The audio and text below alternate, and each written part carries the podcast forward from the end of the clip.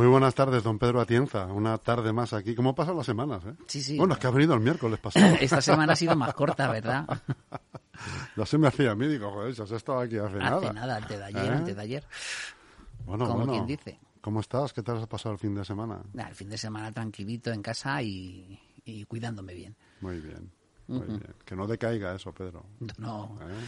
No, no, no. Llevo ya un año. Llevo Estás en ya- edad ya- de cuidarte, además. Llevo ¿eh? ya un año y medio disfrutando de la vida. Estás en edad de cuidarte, amigo. Ya. Sí, sí. La verdad es que sí, hay que, hay que cuidarse ya, que, que estamos en la segunda vuelta del, del jamón ya. Estamos ya, sí, sí, le hemos dado la vuelta al jamón. Y esta es más estrecha que la primera. Sí, sí, sí. El futuro se achica. Como aquel que decía, ¿no? Ángel González. El Así futuro que- se estrecha. Bueno, ¿De qué me vas a hablar hoy? ¿De la Pues mira, contaminación tenía- lumínica, por te- casualidad? tenía preparado el, el- el tema de las luces de Navidad desde el punto de vista político.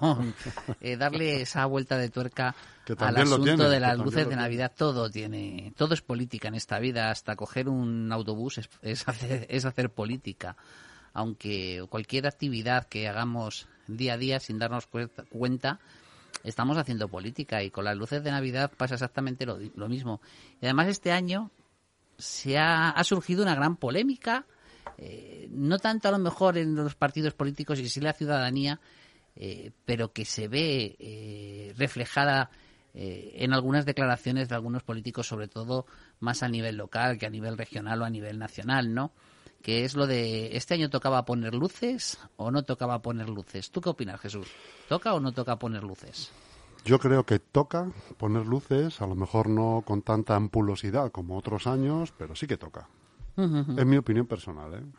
Sí, sí, tu opinión. Siendo yo una persona rural, Pedro. la comparte muchísima gente tu opinión. Es decir, que es verdad que eh, hay opiniones para todos los gustos y, las luces de Navidad hay mucha gente que opina como tú que mm, tan mal ha venido el, el- el 2020 que lo que tenemos que hacer es despedirlo justo, yo creo que de, de la manera contraria, ¿no? No, es hay- decir, no hay que renunciar a la alegría. Efectivamente, con alegría y al menos con, eh, con buen sabor. Luego está el, el punto de vista economicista que dice eh, que dicen algunos que no poner las luces de, la- de Navidad sería pegarle la última puñalada al comercio, eh, sobre todo hablando a nivel municipal, al comercio local, ¿no? No hay posibilidad de saber si se tiene o no se tiene razón, eh, porque ningún ayuntamiento de la zona eh, que yo conozca ha hecho el experimento de no poner las luces de Navidad. Al final todos han puesto luces de Navidad, eh, algunos más que el año pasado, como puede ser el Ayuntamiento de Madrid, y otros igual o a lo mejor un poquito menos, como puede ser nuestro municipio, el Ayuntamiento de Fuenlabrada o el Ayuntamiento de Getafe, ¿no? Eh, de todas maneras, esta polémica de las luces de Navidad, eh, si echamos un poquito atrás, eh, ya, ya colea, ¿no?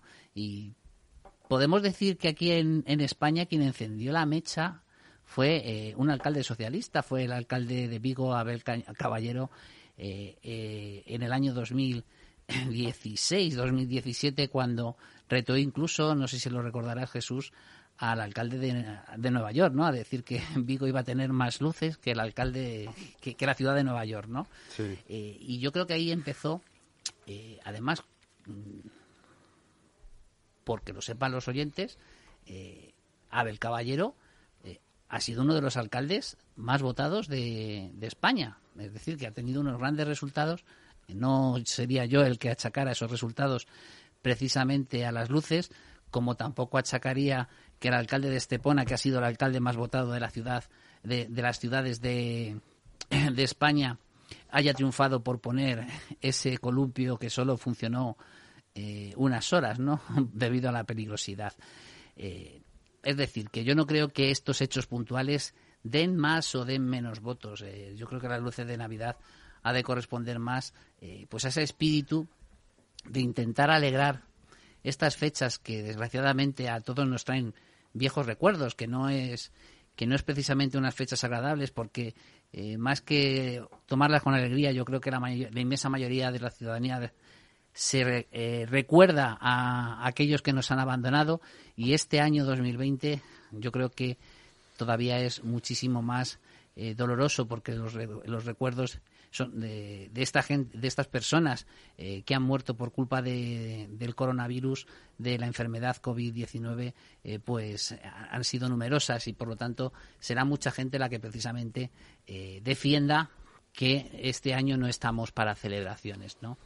Luego hay otros discursos demagógicos sobre si hay que poner o no hay que poner la luz de Navidad. Y el otro día, por ejemplo, me recordaba a mi peluquera cuando, cuando este, esta semana que, que me ha tocado ya cortarme el pelo de como, todos, los, como todos los meses, sí, me recordaba y dice, oye, pues yo tengo un, un vecino que, que, que, que, decía que sobre las luces de Navidad, que joroba, si ni siquiera he cobrado yo todavía mi ERTE, eh, estos, estos están para gastarse el dinero en las luces de Navidad. Hombre, eh, son dos cajas muy diferentes, ¿no? son dos cajas muy diferentes. Eh, yo a esa gente eh, lo que le diría eh, de una manera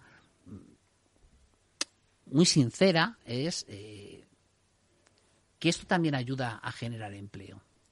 Es decir, que las luces de Navidad es como todos los negocios y hay muchísima gente que solo depende precisamente prácticamente de, de lo que genere en agosto y lo que genere en Navidades, porque los mismos que nos ponen las luces de Navidad son también los que nos iluminan nuestros pueblos, ¿no? Y que no poner esas luces de Navidad lo que llevaría es aumentar todavía más las cifras eh, del paro, sobre todo en una provincia muy destacada eh, por este tipo de iluminaciones. Yo creo que las cuatro más grandes empresas que se dedican a la iluminación se ubican en esta provincia que es Córdoba, ¿no? Eh, entre ellas la empresa que nos pone precisamente a nosotros la iluminación en Leganés, que es Iluminaciones eh, Jiménez o Iluminaciones Jiménez. Jiménez, ¿no? Que son los mismos que iluminan Nueva York. Que, Nueva York, París, Tokio, Londres, eh, son los mismos. Lo único que... Nos hemos equivocado de oficio. no lo sé, no lo sé porque a lo mejor ya eh, el mercado está lo suficientemente copado y, no, no, tendríamos hueco para poder dedicarnos a, a montar estas luces de Navidad, ¿no? Y que al final todo también eh, importa el dinero que, uno invierte en estas luces. Eh, y a mí me gustaría conocer, he estado buscando esta semana estudios para poder traer aquí sobre cuál es el impacto real que ha causado las luces de Navidad en Vigo o las, las luces en Madrid y la verdad es que no hay estudios económicos serios, hay más eh, opiniones que estudios económicos serios. Es verdad, eh, hombre, este año es la excepción, evidentemente, por el tema del, del COVID, pero eh, el día de la inauguración en Vigo, que es quizás la ciudad que más publicidad ha hecho de sus luces navideñas, asistieron 150.000 personas que venían de todas las partes de España, ya no eran solamente como los primeros años eh, que movía a los ciudadanos de Vigo. Es más, generó eh, el turismo eh, navideño, el turismo de, las luces de Navidad. Había muchísimas personas, sobre todo, principalmente el año pasado, que iban a Vigo a, a ver esas luces de Navidad. Y eso, evidentemente, genera un impacto económico que a mí me hubiese gustado que alguien se hubiese preocupado por medirlo, ¿no? Y, luego está la parte de hacer política con las eh, luces de Navidad, que es precisamente la que eh, nosotros hemos visto eh, este año y en años anteriores, pero este año principalmente en el Ayuntamiento de Madrid, que al final ha, no sé cómo decirlo, pero bueno, ha instalado una gran bandera de España que recorre todo el Paseo del Prado, ¿no? Eh, y eso pues ha gustado a algunos y ha disgustado a otros, ¿no? Eh, sobre todo porque hay muchísimas personas que tienen la opinión de que se está haciendo política con la bandera de España. Eh, y yo creo que eso es un símbolo que, deberíamos de dejar aparte. Es decir, la bandera de España no debe de servir para hacer política. pero claro, y aquí sí que doy mi opinión personal. yo creo que los partidos políticos de izquierda se equivocan a la hora de afrontar estos mensajes de, eh, de criticar al Partido Popular principalmente, eh, porque es quien más ciudades gobierna, y al partido eh, y, al, partido Vox por el uso que están haciendo de la bandera de España. Yo creo que la estrategia mejor sería desapropiarles de ese símbolo utilizando todos la bandera de España, pero claro, aquí todavía no se ha curado esa vieja herida de, de la guerra de la guerra civil y hay muchísimas personas todavía en nuestro país eh, que no ven la bandera de eh, como la auténtica bandera eh, que tienen en sus corazones. Todavía hay mucho eh, sentimiento de bandera republicana, hay que decir, de la Segunda República, porque a mí me gusta recordar que en la Primera República la bandera era rojigualda, no tenía esa franja equivocada eh, que quiere simbolizar a los comuneros de Castilla la violeta, porque realmente eh, el pendón castellano y el color que utilizaban los comuneros eh, castellanos era el rojo, lo único que se fijaron en una bandera, en un pendón que estaba ya descolorido por el tiempo, de ahí nació ese color violeta de la bandera republicana. Y eso, mm, como veis, las luces de Navidad eh, los partidos políticos, eh, Vigo he mencionado en el Partido Socialista, eh, en este caso Almeida en Madrid como, como otro ejemplo del Partido Popular, utilizan las, las luces de Navidad para hacer política. Y a mí, y aquí sí que estoy dando mi opinión personal, me parece un error ese uso político que se quiere hacer de unas fiestas que son de todos, ¿no? Eh, aunque algunos las toman como religiosas eh, por el nacimiento de, eh, de, Jesucristo y otros las toman un poco más paganas como ese solsticio de invierno, la celebración del solsticio de invierno. Vamos bien de tiempo hoy, ¿verdad? Sí, sí, vamos bien, vamos bien. Sin problema. Muy bien. ¿Qué te parece? Oye, ¿a ti te ofende la bandera de España ahí en la castellana, en el lateral y en los puentes de Raimundo Fernández Villaverde y Rubén Darío? A mí la bandera de España no me ofende. Lo que me ofende es el uso que quieren hacer las personas de la bandera de España. Es decir, no me ofende el símbolo, sino la intención con que algunas personas utilizan ese, ese símbolo para enfrentar o confrontar a los españoles.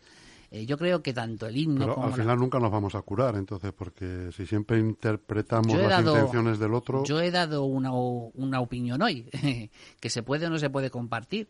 Si todos asumiéramos ese símbolo, como pasa en Francia, o como pasa en Reino Unido, o como pasa en, Estados Unidos, por mencionar eh, tres ejemplos muy, quizás muy...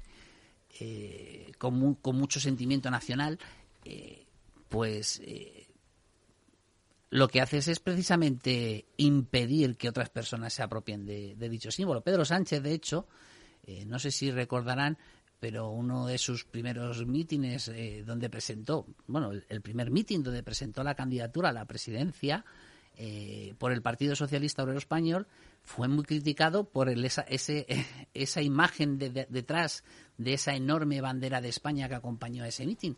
Yo creo que Pedro Sánchez ahí acertó porque ese símbolo debería de acompañar a todos los partidos políticos.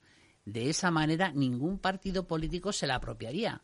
Es más, eh, si tú que has pedido mi opinión, yo me siento muchísimo más identificado eh, sentimentalmente, no con la bandera de la Segunda República, sino con la bandera de la Primera República, porque yo creo que simboliza eh, más ese. Bueno, yo soy republicano, ¿qué le vamos a hacer? uno, uno nace como, como nace, ¿no? Eh, pero simboliza más eh, a España que, que la bandera de la Segunda República, ¿no? Esa es mi opinión, eh, evidentemente discutible, y además esto sí que es una opinión, o sea, no es, no es otra cosa, ¿no? Entonces, a mí lo que, repito, y me ofende realmente es ese uso que se hace de la bandera. Y eso es lo que hay que combatir, no a la bandera, sino al uso que se está haciendo de la bandera. Y la mejor manera de combatirlo, según mi parecer, es precisamente diluyéndolos, diluyéndolos. Pero es decir, todos podemos usar ese símbolo.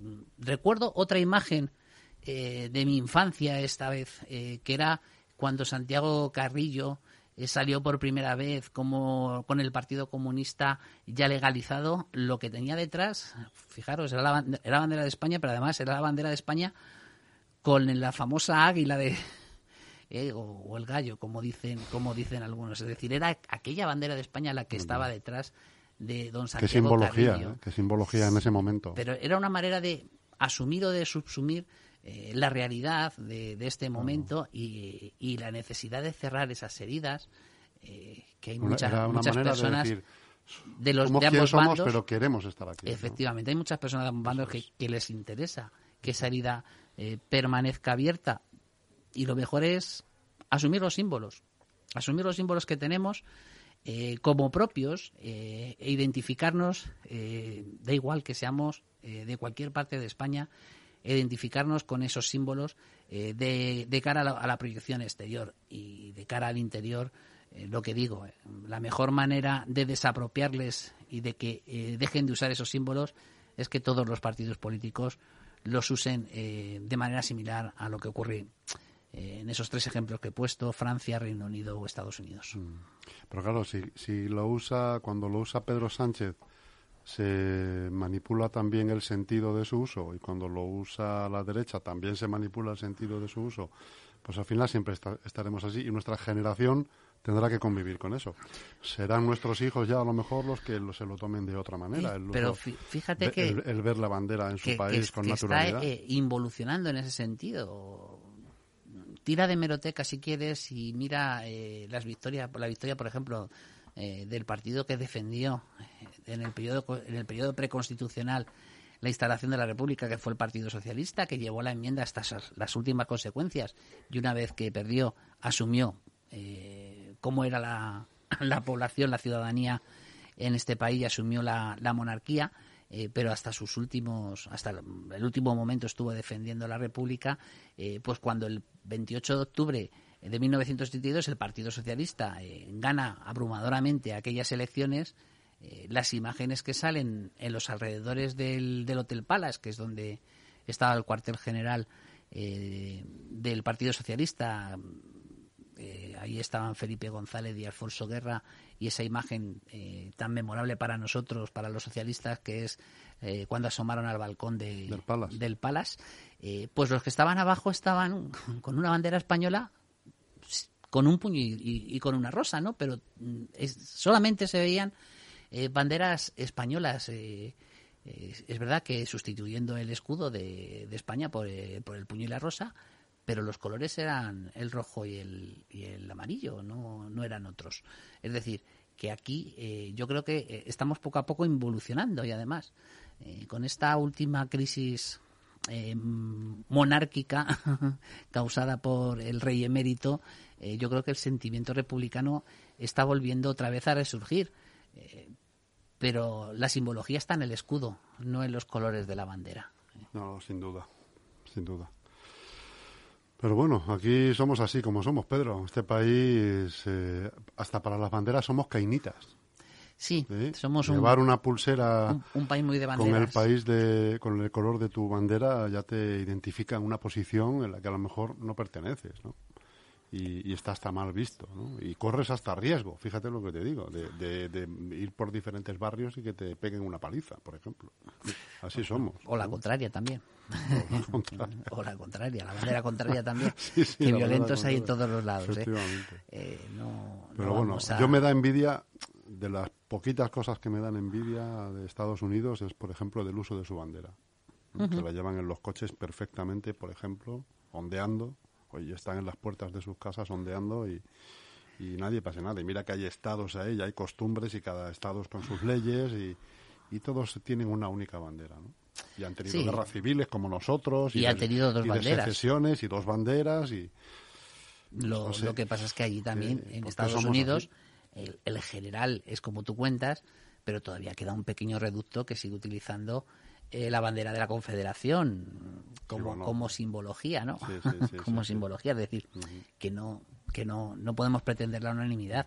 Eh, pero es verdad que los partidos políticos en Estados Unidos no hacen ese uso eh, o, no critican el uso de la bandera por el adversario, que es lo que ocurre en España. Es decir, no hay que pretender que el 100% de la población crea o, o, se vea representado en esto, ¿no? pero sí la inmensa mayoría. Y sigo diciendo que la mejor manera de robarles el símbolo es hacer lo que hizo eh, Pedro Sánchez, que es utilizar la bandera de España también para los actos eh, de eh, su partido político. de hecho, hubo un partido político, ya sé que siempre intento mencionar a todos, ¿no? Pero me ha venido a la mente otro partido político eh, que intentó y no lo consiguió apropiarse de la, de la bandera de la Unión Europea como el partido más e, europeísta que fue en las dos, tres últimas campañas de, Ciudadanos, ¿no? Lo único que es verdad que, que se intentó, eh, pues era bastante eh, bastante difícil, bastante complicado, porque eh, yo creo que todavía la ciudadanía española no se siente tan identificada por la bandera de la Unión Europea, ¿no? O sea, no lo siente como un símbolo todavía muy propio. Se ve usarla eh, en esas pulseritas que tú mencionas, eh, la verdad es que bastante poco las, los colores de la Unión Europea. Puede ser una manera de, precisamente, de cerrar esta guerra de las banderas, ¿no? es tirar hacia, hacia arriba, tirar hacia la mayor. Oye, y por cierto, Pedro, hablando ya un poco más en plan local, ¿qué te parecen las luces que hemos puesto aquí en Leganés? Pues me parece que son acordes al concurso que se ganó en su momento, es decir, no se ha modificado ni para bien ni para mal, es el concurso que se presentó, el concurso que se ganó y el dinero que se decidió eh, gastarse en ese momento, es decir, eh, a mí me parece una decisión acertada la que se ha tomado en Leganés. Te podrán gustar más o te podrán gustar menos. Podrás compartir diciendo, eh, como tú has empezado diciendo, que este año tocaba a lo mejor alumbrar un poquito más la Navidad para intentar eh, subir eh, eh, las ganas y el espíritu de, nuestros convecinos, pero yo creo que lo que tocaba era, era esto, es decir, cumplir con el contrato que, que teníamos y, no apostar ni por más ni por menos luces de Navidad. además, yo me he fijado y en algunos sitios se ha reforzado la iluminación, sí que es verdad que en detrimento de otros, ¿no? Eh, porque yo creo que la iluminación navideña eh, sí que tiene que acompañar a las zonas de tránsito de la inmensa mayoría de nuestros convecinos eh, en estas fiestas y, apoyar de alguna manera esos centros comerciales abiertos que, que sobre todo es comercio de proximidad.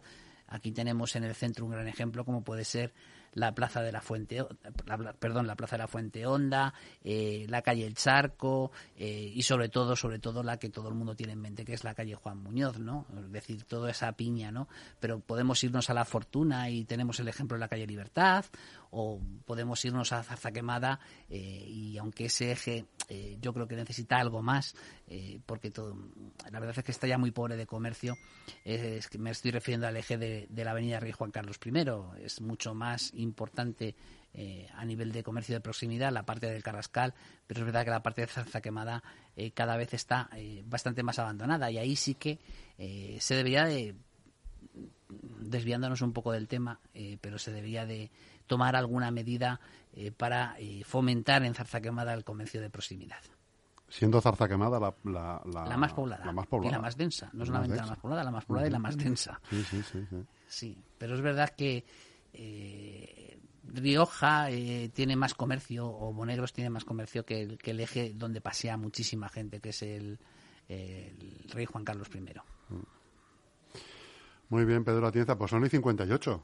Me quedan dos minutitos. Te quedan dos minutos, no sé y si, una semana, si te ha quedado algo en el tintero. Dos minutitos y una semana para terminar el año, ¿no? Me quedan. No, la verdad es que no.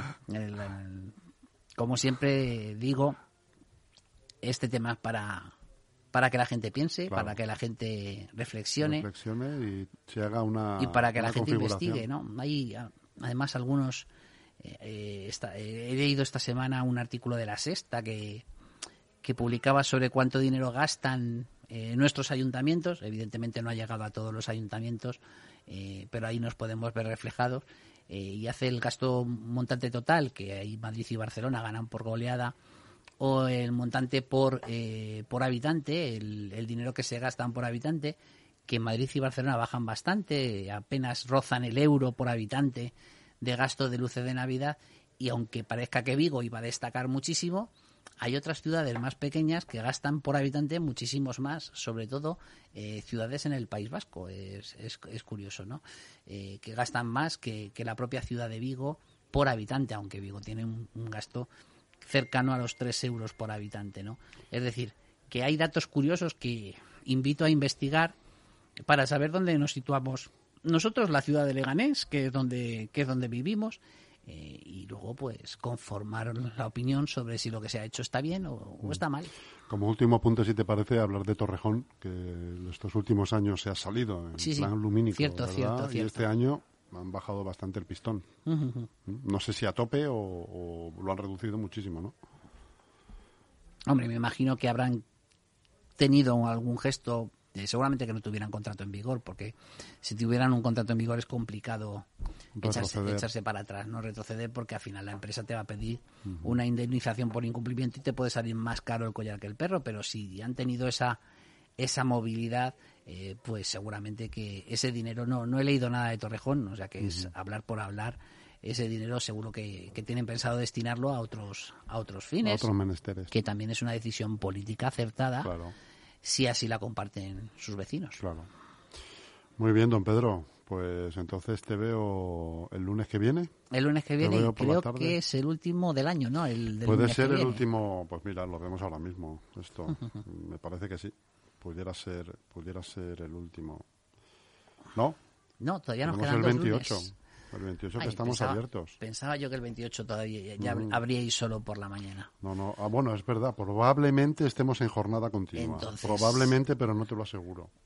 Pero bueno, yo te emplazo para el 21 de momento. Eso, esto como dice Simeone, aunque, aunque yo no sea del Atlético Madrid, eh, yo soy de Leganés, como todo el mundo sabe. Hombre, pues siendo republicano tienes que ser del Atleti. No, el Atleti es un partido que nace de un ejército no precisamente republicano, ¿eh? Cuidado. que las tornas se cambiaron. En, además, el Atlético Madrid, curiosamente, cuando, cuantos, en la época donde más títulos ganó, fue precisamente los años más duros de la dictadura de Franco vamos a ver, que esto todo como se quiera ver. Yo como soy de Leganés no quiero entrar en polémicas, pero como dice Simeone, vamos a ir partido a partido. Perfecto, Pedro, un abrazo. Un abrazo a vosotros.